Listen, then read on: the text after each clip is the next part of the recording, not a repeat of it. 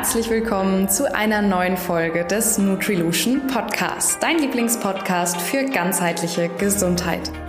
Das heutige Interview ist ein ganz besonderes, denn es hat mich persönlich sehr inspiriert und auch zum Nachdenken angeregt. Ich habe mit Janusz Emons gesprochen. Er ist ehemaliger Leistungssportler im Fußball und heute Athletiktrainer für den Deutschen Hockeybund.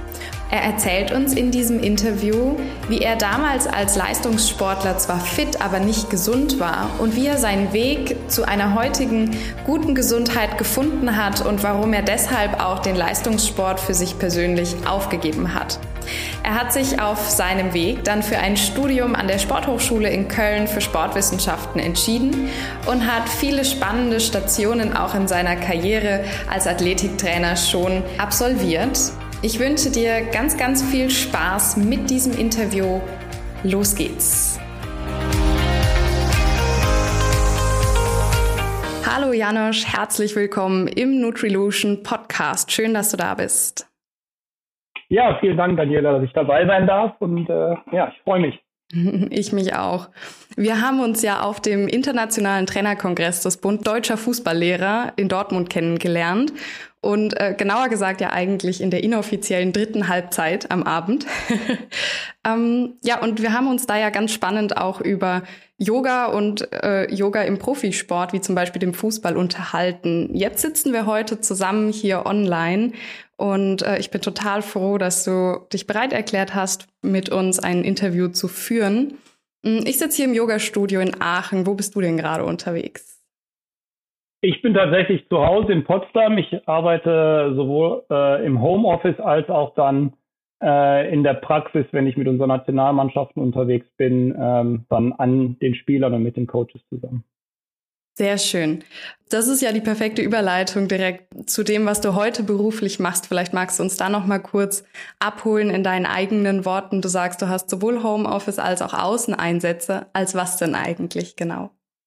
Genau, also die Stellenbeschreibung ähm, ist Bundesathletiktrainer im Hockey. Also ich bin im Feldhockey tätig ähm, und betreue da schwerpunktmäßig die Olympiakader beziehungsweise A-Kader, Männer und Damen, aber auch strategisch und konzeptionell ähm, die U-Linien runter. Ähm, arbeite im Homeoffice in der Hinsicht, dass ich von hier aus unsere Spieler betreue im Bezug auf Trainingsempfehlungen, äh, in Bezug auf ähm, ihre Reha, wenn sie dann Verletzungen erlitten haben oder gebe Tipps im Bereich Ernährung, Schlaf und so weiter oder stelle Verbindungen zu Spezialisten her. Ähm, das sind so die Hauptaufgaben, wenn ich zu Hause bin, neben, wie gesagt, der konzeptionellen und strukturellen Arbeit, die dann langsam anläuft. Solange bin ich ja auch noch nicht dabei. Ähm, und ja, wie gesagt, dann vor Ort bei den Lehrgängen dann in der Praxis auf dem Platz oder im Kraftraum oder wo auch immer. Sehr schön. Das klingt sehr, sehr spannend. Und wir wollen uns ja heute im Rahmen des Interviews auch ganz viel über Sport und Training unterhalten. Ähm, ich habe so ein bisschen recherchiert und habe herausgefunden, bitte korrigiere mich, wenn es falsch ist, dass du ja an der Sporthochschule in Köln studiert hast, Sportwissenschaften und ähm, ja, deine berufliche Karriere dann vor allem im Fußball gestartet hast und bei der Alemannia Aachen sozusagen, ähm, so als erster Arbeitgeber. Ähm, vielleicht magst du uns noch kurz was zu deinem weiteren Werdegang erzählen. Du warst auch noch zwischendurch häufiger mal im Ausland. Wie kommt es, dass du erst im Fußball gestartet bist und dann jetzt zum Hockey gewechselt? Ja, absolut. Also meine Vergangenheit liegt natürlich auch selber im Fußball. Ich habe leistungsorientiert Fußball gespielt, habe in Belgien angefangen, habe da auch ähm, die Auswahlteams durchgemacht, ähm, musste dann selber irgendwie mit chronischen Überlastungserscheinungen mit 19, 20 Jahren aufhören.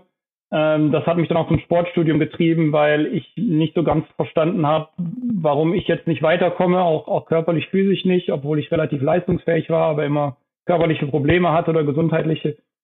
Ähm, habe dann Sport studiert, habe nebenbei auch Mannschaften betreut, ähm, auch als äh, sportartspezifischer Trainer, also als, als Cheftrainer oder Co-Trainer im, im Futsal, also im Hallenfußball, ähm, im Bereich Juniorenfußball leistungsorientiert, damals in Köln bei der Fußballschule, ähm, habe da verschiedene Jahrgänge betreut darüber auch meine A-Lizenz gemacht. Deswegen haben wir uns beim ITK getroffen, weil ich halt auch eine A-Lizenz im Fußball habe und über mein Studium aber immer mehr dann in diesen Bereich ähm, Athletiktraining äh, reingerutscht bin und das auch sehr spannend fand und so den Weg dann nach Aachen gefunden hatte. Ähm, leider in die Insolvenzsaison reingerutscht bin. Das heißt, der Aufenthalt in Aachen war nur sehr kurz. Mhm. Ähm, es war dann nur tatsächlich dieses eine Jahr. Dann ging es halt leider nicht weiter. Und der weitere Weg hat mich dann nach einer kurzen Pause und Praktikas dann nach Rumänien geführt. Ähm, da bin ich in das Trainerteam von Ewald Lien aufgenommen worden. Das war eine sehr spannende Zeit, eine sehr erfolgreiche Zeit auch, weil wir da eine Mannschaft übernommen haben, die äh, auf dem letzten Platz stand und nicht bezahlt wurde und wir hinten raus noch es geschafft haben, irgendwie Zehnter zu werden mit den Jungs. Ähm, oh, und das war echt ein totales Abenteuer. Äh, es hat total Spaß gemacht. Dann war es aber auch so, dass dieser Verein auch in die Insolvenz ge äh, gerutscht ist, weil der Geldgeber nicht mehr verfügbar war, sondern leider ähm, ja verhindert war. Ähm, und dann kam der nächste Schritt dann wieder ein halbes Jahr später im Endeffekt mit St. Pauli, äh, damals auch unter Evalin, äh, der die Mannschaft übernommen hatte, auch äh, im, im Abstiegskampf und wir dann äh, ja sehr erfolgreiche anderthalb Jahre hatten, ein schwierigeres drittes Jahr ähm, und dann, wie es im Fußball dann so häufig ist, habe ich fünfeinhalb Jahre beim, bei St. Pauli gearbeitet und viele Trainerwechsel miterleben müssen, hm. leider. Ähm, genau, und das war so ein bisschen mein Werdegang im Fußball, bevor ich dann zum Hockey gewechselt bin. Ja, sehr, sehr spannend. Klingt auf jeden Fall danach, dass du schon sehr, sehr großen Erfahrungsschatz auch im Athletiktraining mitbringst und vor allem ja auch, wie du zu Beginn erwähnt hast, auch durch Eigenerfahrung selber als Sportler ähm, und Fußballer und dann aber auch durch eben die Eigenerfahrung der chronischen ähm, Beschwerden Vielleicht magst du uns da so ein bisschen weiter mitnehmen, sodass auch ähm, wir unseren Zuhörern und Zuhörerinnen in der Hinsicht vielleicht aus deiner Erfahrung etwas Mehrwert bieten können. Hm, wie war das für dich? Ich habe gelesen, ne, dass du diese Zeit in, in Aachen und auch mit deinen eigenen Beschwerden so erlebt hast, dass du zwar irgendwie fit warst als Sportler, aber dich gar nicht mhm. unbedingt auch gesund gefühlt hast und ja eben auch die Beschwerden hattest. Wie hast du die Zeit erlebt? Wie kam es dazu? Und vor allem, wie konntest du für dich selber wieder einen guten Weg rausfinden? Ja, also mich begleiten eigentlich, sagen wir mal, so Autoimmunerkrankungen seit jüngsten Tagen, ne, wie Allergien oder andere Geschichten, die wir in unserer Gesellschaft ja mittlerweile für normal halten und müssen mhm. wir uns halt einfach bewusst sein, dass normal nicht natürlich ist. Ne? Ähm, wir halten es ja auch für normal, mit äh, Schmerzen und Gebrechen alt zu werden, aber wenn wir Naturvölker äh, schauen, dann werden die nicht alt mit Gebrechen, die haben auch kein Diabetes, die haben halt auch kein, äh, kein Übergewicht, die haben auch gute Zähne, die haben keinen Herzinfarkt so gut wie nicht, die haben kaum Krebsleiden. Also irgendwas passiert mit uns in unserer Gesellschaft, das dazu führt, dass wir uns in einer Art und Weise anpassen, ähm, dass wir ja chronische Überlastungserscheinungen oder Krankheiten entwickeln und das war auch ganz spannend für mich, weil wir hatten ja mal diesen schönen Spruch so, ja, fit, aber nicht gesund. Ähm, und jetzt kann man darüber streiten, ob Leistungssport gesundheitsfördernd ist. Es ist halt Leistungssport, ne? Und kein Mensch muss Sport machen, aber Bewegung ist essentiell für uns. Ne? Mhm. So, und was bedeutet das? Aber ich kann halt auch Sport oder Leistungssport machen und trotzdem belastbar und gesund sein. Und da spielen natürlich solche Faktoren wie äh, Stressmanagement, wie ähm, Ernährung, wie Schlafverhalten ähm, spielen eine unglaublich große Rolle. Ne? Und das haben wir natürlich irgendwie oder ich in, in der Jugend nach bestem Wissen und Gewissen gemacht. Und damals war vielleicht auch noch die Idee, viel hilft viel und Schmerzen halt auch mal wegbeißen. Und wenn man krank ist, nimmt man halt eine symptomorientierte Tablette und pumpt sich mit Antibiotikum voll.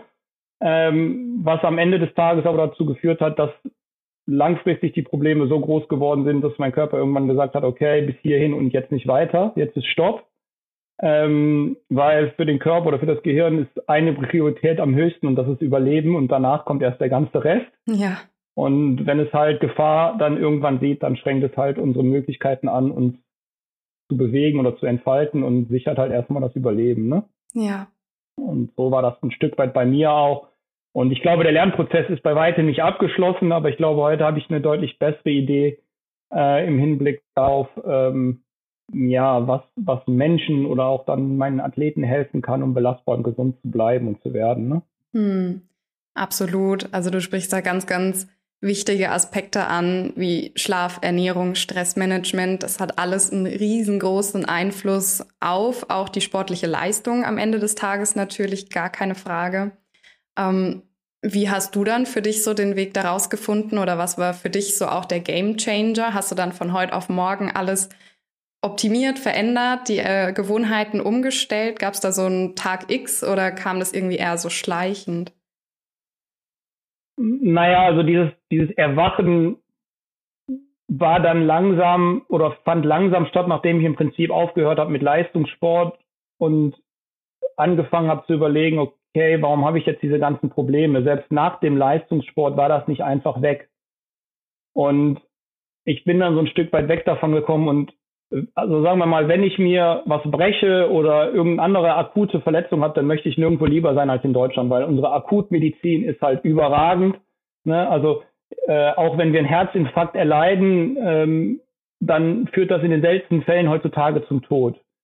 So, die Frage ist halt nur, was machen wir mit chronischen Leiden und Erbrechen? Und dafür muss man einfach sagen, ist unser Gesundheitssystem, unsere Krankenhäuser überhaupt nicht ausgelegt. Ne? Also dafür ist es halt einfach nicht gemacht. Und dafür sind unsere Ärzte auch nicht ausgebildet, weil das hat sehr viel mit Lebensstilmodifikation und Coaching zu tun. Nicht, dass das Wissen nicht da wäre, aber es kann nicht umgesetzt werden. Und für mich war dann irgendwann der Zeitpunkt gekommen, mich mehr mit diesen Themen artgerechte Ernährung auseinanderzusetzen. Okay, wo kommen wir überhaupt her und was ist für uns eigentlich artgerecht? Ne? Also es gibt ja ganz viele Ernährungstrends, aber was ist für uns gesehen aufgrund unserer Entwicklungsbiologie artgerecht? Was ist vielleicht, wie sind wir eigentlich gemacht oder wie ist unser Schlafverhalten eigentlich angelegt? Was brauchen wir eigentlich im Schlafen? Und das waren so Erkenntnisprozesse, die mit und mitgekommen sind. Ne? Ja. Also ich habe äh, ja noch weitere schwere Erkrankungen auch gehabt, die natürlich irgendwie eine Folge von äh, dem Lebensstil und vielleicht meiner genetischen Prädisposition, die sich dann ausgelebt hat durch die äußeren Umflüsse, äh, Einflüsse, ähm, wie kommt es dann dazu? Ne? Und wie kann ich das beeinflussen? Und am Ende des Tages hat Prävention oder ein gesundes, lebendiges, ähm, energiegeladenes Leben mit unserem Lebensstil zu tun. Unser Lebensstil oder diese hormetischen Reize, die wir dadurch bekommen können, die beeinflussen im Prinzip unsere Genexpression und beeinflussen, ob wir halt krank und gebrechlich werden oder ob wir energiegeladen und voller Gesundheit und voller Energie alt werden. Ja, ja und ähm, das war ein spannender Weg und der ist für mich jetzt auch persönlich noch nicht abgeschlossen. Aber ähm, das war so ein bisschen Stück für Stück dieses Erwachen. Ne? Also ich glaube, ich habe seit ich 20 oder 22 bin keine Medikamente mehr genommen. Hm, weil ich irgendwann gesagt habe, okay, so ich habe halt alles genommen und mir geht's halt nicht besser und ich ne, ich möchte jetzt hier nicht dazu raten, keine Medikamente im Akutfall zu nehmen, aber wir müssen uns halt immer fragen, okay, ist es jetzt symptomorientiert oder ist es ursachenorientiert, was wir machen? Ne? Bin ich wirklich an der Ursache dran oder leuchtet halt das Stoppschild bei mir auf im Auto und ich schmeiße halt einfach nur das Handtuch drüber und ignoriere, was dann passiert. Ja, dann geht's mir zwar kurz mit dem Handtuch besser, weil ich es nicht mehr sehe, aber auf mittel- oder langfristige Sicht komme ich halt nicht an die Ursache ran. Ja, absolut. Und im mhm. Zweifel teilweise ähm, weiß man ja mittlerweile auch, dass gerade Medikamente zwar das oben liegende Symptom bekämpfen, aber die Ursache im Zweifel noch verschlimmern. Ne? Also, dass wir Absolut. noch mehr auf zellulärer Ebene Schäden anrichten, was dann im Endeffekt zu noch mehr Symptomen führt, die wir dann wieder mit noch mehr Medikamenten bekämpfen, teilweise. Ja, also da gebe ich dir absolut recht. Ähm, da muss man wirklich ja, so ein bisschen umdenken, vor allem im Bereich der chronischen Erkrankungen, wie du gerade schon sagtest. Ähm, total wichtig und beobachten wir auch im Rahmen der ja, Ernährungsberatung, Mikronährstofftherapie, dass gerade da halt solche Lebensstilfaktoren wie ich es gerade genannt habe, klar Ernährung, Mikronährstoffe, aber auch Bewegung eben großen Einfluss haben. Mhm.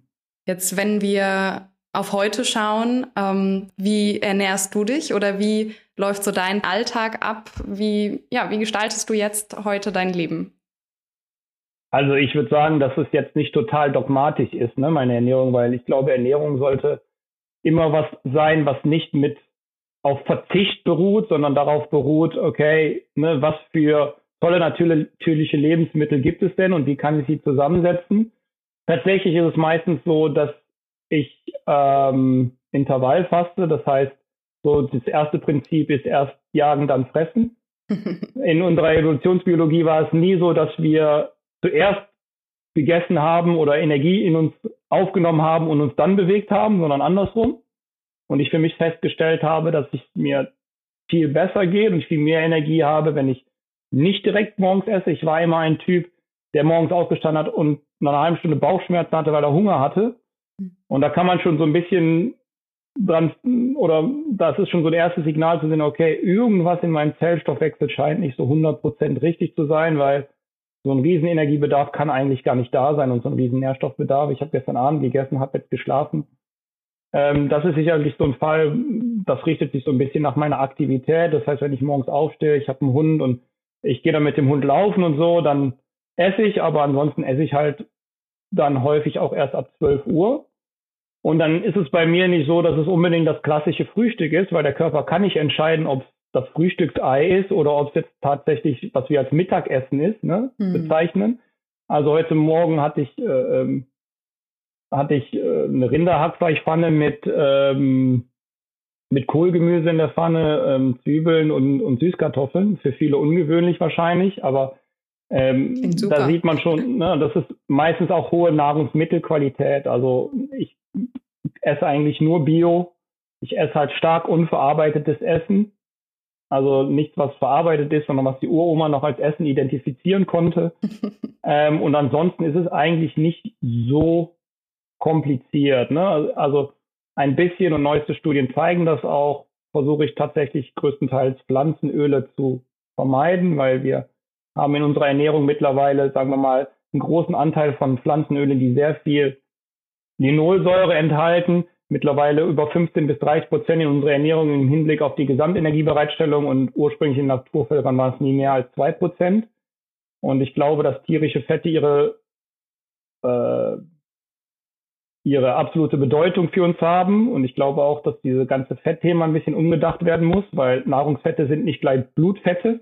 Ja. Ähm, von daher können wir uns da, glaube ich, auch ein bisschen entspannen und müssen mit den stark verarbeiteten Pflanzenfetten aufpassen. Für mich ist Olivenöl so eine kleine Ausnahme, weil das hat nicht viel Linolsäure. Aber jetzt trifft sich so ein bisschen ab ins Spezielle. Also im Endeffekt ist es viel Wasser trinken, viel natürliche Ernährung zu sich nehmen, frische Geschichten, optimalerweise regional, äh, möglichst hohe Nahrungsmittelqualität, biologisch.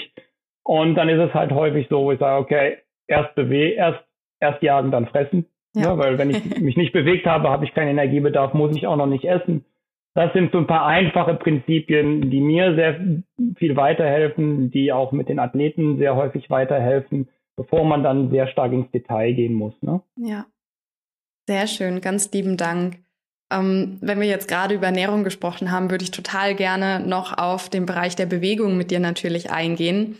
Ähm, was sind jetzt so Tipps, die du geben kannst für jetzt nicht unbedingt Profisportler, sondern ja halt Freizeitsportler oder auch Sportler, die drei, vier Mal die Woche sogar mit ihrer Mannschaft äh, Training haben, ähm, sei es jetzt Fußball, Volleyball oder was auch immer. Ähm, was kannst du da so mitgeben? Was können die Freizeitsportler, sage ich mal, ähm, bedenken, was vielleicht auch viele so in der breiten Masse gar nicht wissen? Mhm. Also das, ist jetzt eine sehr gute Frage und da stellt sich auch immer so die Frage der Motivation. Ne? Was ist jetzt so mein Motiv hinter dem Sporttreiben? Und bei Freizeitsportlern ist es ja auch der Wettkampf natürlich und die Leidenschaft zum Spiel, aber es ist ja auch die Geselligkeit ein Stück weit, ne? das gemeinsame Erleben vom Sport. Und erstmal kann man sagen, es gibt generell erstmal keine falsche Bewegung. Ne? so, ähm, aber Sport ist nicht notwendig. Wir müssen nicht Sport machen, um gesund zu sein. Ne, für unseren Organismus braucht Bewegung. So, und wir sind eigentlich dafür ausgelegt, irgendwie am Tag 20 Kilometer zu gehen. Wir sind die effizientesten Läufer, die dieser Planet jemals hervorgebracht hat.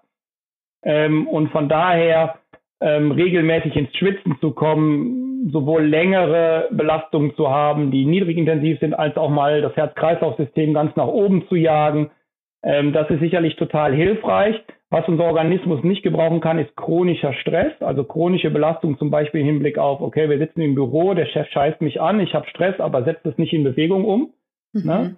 Und dementsprechend, wenn wir jetzt, sagen wir mal, für Hobbysportler, die dann ihren Sport betreiben und den auch engagiert betreiben, ist es, glaube ich, sehr gut zu wissen, dass diese Bewegung erstmal wichtig ist für den, äh, wichtig als Ausgleich ist, aber wenn die sehr intensiv für einen ist, dass man auch immer Phasen hat, wo man, naja, so ein Stück Work-in hat anstatt Workout. Das heißt auch mal ruhige Phasen verbringt. Ne? Das heißt mal zur Ruhe kommen, ähm, Geschichten zu machen, wie ja wirklich auf das Schlafverhalten mal zu achten, abends ausreichend Schlaf, guten Schlaf zu haben, hohe Schlafqualität zu haben, ähm, Geschichten mal einzubauen, wie zum Beispiel Atemübungen oder, oder andere Geschichten. Ne? Du hast ja auch schon das Thema Yoga an, angesprochen, ne? also so in diesem Bereich auch Bewegungseffizienz, Beweglichkeit, motorische Kontrolle. Diese Geschichten sind ganz, ganz wichtig, vielleicht auch, weil der Sport, Fußball oder andere Sportarten sind meistens sehr einseitig.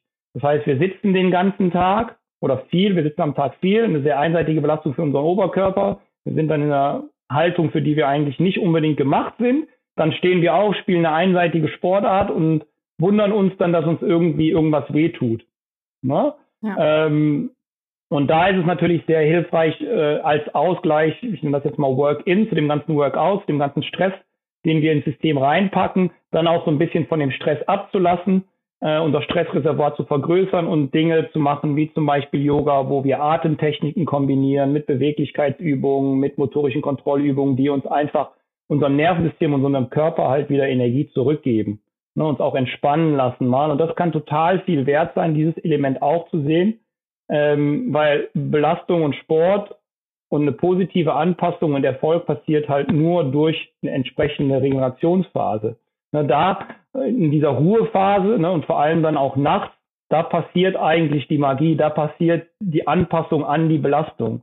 Und wenn wir diese Regenerationsphasen oder diese Ruhephasen für uns selber und für unseren Organismus nicht haben, ne, dann können wir uns nicht anpassen an diese Belastung, sondern dann ist es vielleicht so, dass wir irgendwann sogar zu einem Punkt kommen, wo wir uns total überlastet fühlen. Ja, wo wir ein Überlastungssyndrom entwickeln oder Burnout-Geschichten entwickeln oder ähnliche Geschichte. Ne? Und ähm, das ist vielleicht so eine so ein, so ein kleines kleine Gedankenstütze, die man haben kann, wo man sagt, okay, ich habe meinen Sport und der Sport ist einerseits Ausgleich zum Alltagsstress, aber wenn der Sport halt auch nochmal beanspruchend für mich ist und ähm, sehr anstrengend sein kann, na, dann brauche ich vielleicht auch Phasen, wo ich mich regenerieren kann, wo ich Ruhe kriege und wo ich mein Stressreservoir wieder durch gute Ernährung, guten Schlaf und vielleicht die eine oder andere andere Technik, wie zum Beispiel Yoga, Stretching, äh, Atemübungen, sowas nochmal auffülle. Ne? Ja, ja. So spannend, so wichtig. Ähm, und jetzt sagst du, ja, wir brauchen den Sport im Grunde ja gar nicht, sondern wir brauchen die Bewegung. Was ist dann, sage ich mal, so auch, wenn wir jetzt eben keine Freizeitsportler haben, sondern Menschen, die so sagen, ja, Sport, okay, muss halt irgendwie oder halt die Bewegung. Ähm, was würdest du sagen, ist so deine beste Empfehlung oder dein bester Tipp für ein ausreichendes, gutes Maß an Bewegung im Alltag? Ja, ähm, also wie gesagt, wir haben ja eigentlich die Chance in unserem Alltag relativ viel Bewegung zu sammeln. Wir müssen nur die Gelegenheiten entdecken.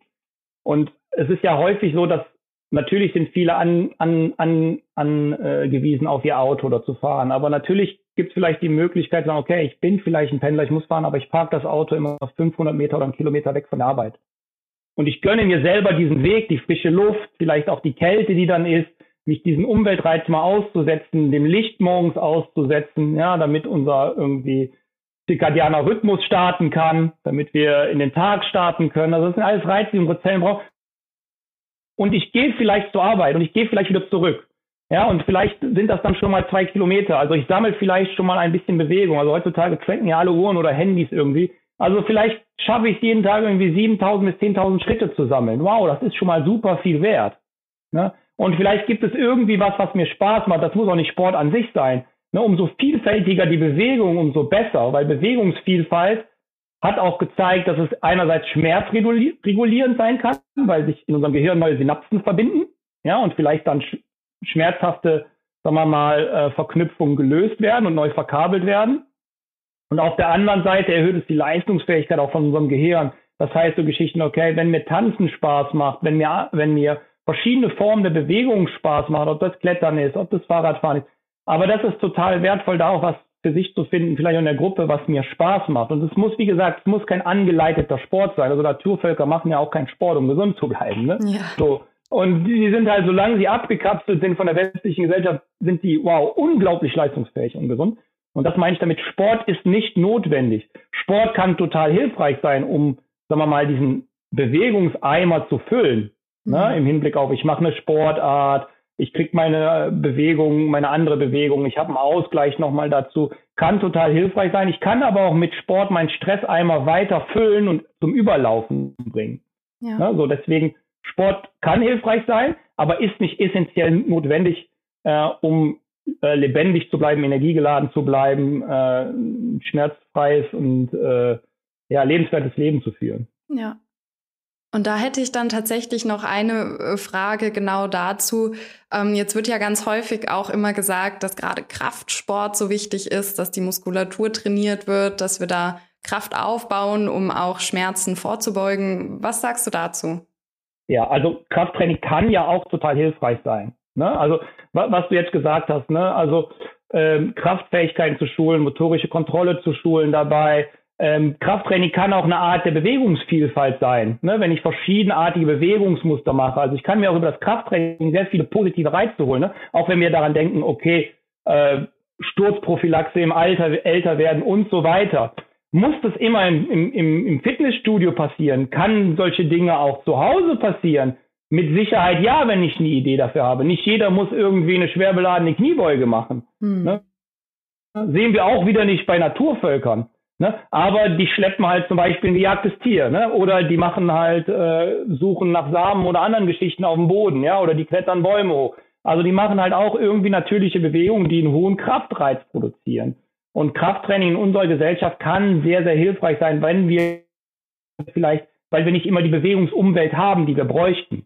Hm. Ne? Und darüber dann, wie gesagt, auch ein Stück weit Bewegungsvielfalt herzukriegen und einen Kraftreiz zu generieren, auch ans Nervensystem, die Muskeln mal zum Brennen zu bringen, das, was ich meinte. Einerseits niedrigschwellige Reize zu haben, die lang andauernd sind, andererseits aber intensive Reize zu bringen und die Muskeln mal zum Brennen zu bringen und mal die, die Herzfrequenz hochzujagen. Wow, das kann total äh, total gesundheitsfördernd für unsere Zellen sein ne? und dass sie sich da wieder anpassen und stark und widerstandsfähig werden. Also es kann absolut seine Berechtigung haben, aber auch hier ist das richtige Maß gefragt. Ne? Mhm. Also vier oder fünfmal ins Krafttraining zu gehen und nicht, wir müssen und nicht jeder kann total muskulös werden. Ähm, das muss nicht das Ziel sein, aber im Hinblick auf äh, Bewegungsvielfalt, einen Ausgleich, Kraftfähigkeiten schulen, kann Krafttraining sehr, sehr äh, hilfreich sein. Müssen wir das unbedingt machen im Fitnessstudio? Glaube nicht. Kann es total hilfreich sein in unserer heutigen Bewegungsumwelt, wenn wir die Reize nicht auf eine andere Art und Weise kriegen? Ja. Ja, ja, super. Ja, ich liebe diesen Ansatz, den du uns darstellst, dass es eben sehr, sehr individuell ist, ne? dass man eben schauen sollte, okay, was passt zu mir, was passt auch gut in meinen Alltag, was passt ja. gut auch in mein Stressmanagement dann eben rein oder auch besser gesagt das Energiemanagement. Ja. Ne? Brauche ich jetzt was, was mich irgendwie wieder ähm, auffüllt, was meine Energiereserven auffüllt oder brauche ich etwas, um jetzt auch mal dann eben den Ausgleich zum Alltag zu finden, wo ich eben viel am Schreibtisch saß oder ähm, ja irgendwo stand. Ja, es gibt ja auch Berufe, wo man irgendwie stundenlang steht. Ne? Auch da ja. brauchst dann ja wieder einen Ausgleich. Ähm, ja, und da Absolut. ist wahrscheinlich jeder einfach herzlich eingeladen, auszuprobieren. Ne? Ganz häufig höre ich dann die Aussage, ja, ich weiß aber überhaupt nicht, äh, was mir Spaß macht an Sport. Ähm, irgendwie nichts hält mich so richtig, ne? Und ja, auf mhm. Fitnessstudio habe ich keine Lust. Und ich glaube, da ist auch so ein bisschen einfach die Kreativität verloren gegangen. Ja. ja. Ähm, sehr schön. Janosch, wir kommen so langsam sogar schon zum Ende. Es gäbe natürlich noch so viel Fragen mehr.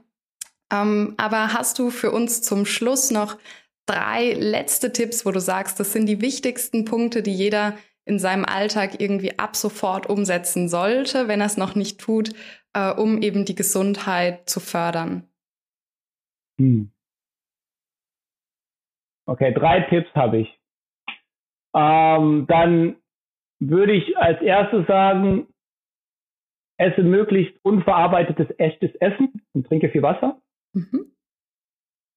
Komme mit der Natur in Kontakt und gehe, wenn möglich, morgens raus, äh, setze dich den Umweltbedingungen aus und bewege dich draußen. Und das dritte wäre, schau, dass du einen Schlafrhythmus entwickelst, ähm, das Licht dimmst morgen, äh, abends früh, ähm, vielleicht dich nicht zu sehr ähm, künstlichen Lichtquellen aussetzt und äh, ausreichend hoch, äh, qualitativ hochwertigen Schlaf bekommst. Sehr schön. Drei hm. Tipps, die so, so wertvoll sind und vor allem kraftvoll und sehr einfach umsetzbar eigentlich im Alltag. Genau, Schritt für Schritt, ja. Tag für Tag ein bisschen besser sozusagen. Janosch, ich danke dir ganz, ganz herzlich und ja, einfach nur danke. ja, gerne, hat mir Spaß gemacht. Danke auch, dass ich dabei sein durfte. Ich hoffe sehr, dieses Interview hat dir genauso gut gefallen wie mir und dich vor allem auch inspiriert und motiviert, deine Gesundheit in die Hand zu nehmen.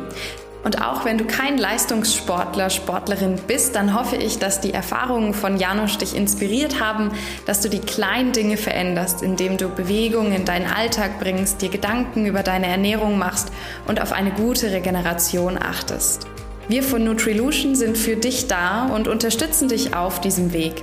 Schau gerne auf unserer Website nach aktuellen Angeboten und melde dich für den Newsletter an, um nichts Neues mehr zu verpassen. Allein, dass du diesen Podcast hörst, zeigt schon, dass dir dieses Thema wichtig ist. Also geh auch den nächsten Schritt, lass dich nicht nur inspirieren, sondern übernimm die Verantwortung und komm ins Tun. Geh als gutes Beispiel voran für deine Familie, Freunde und Bekannten.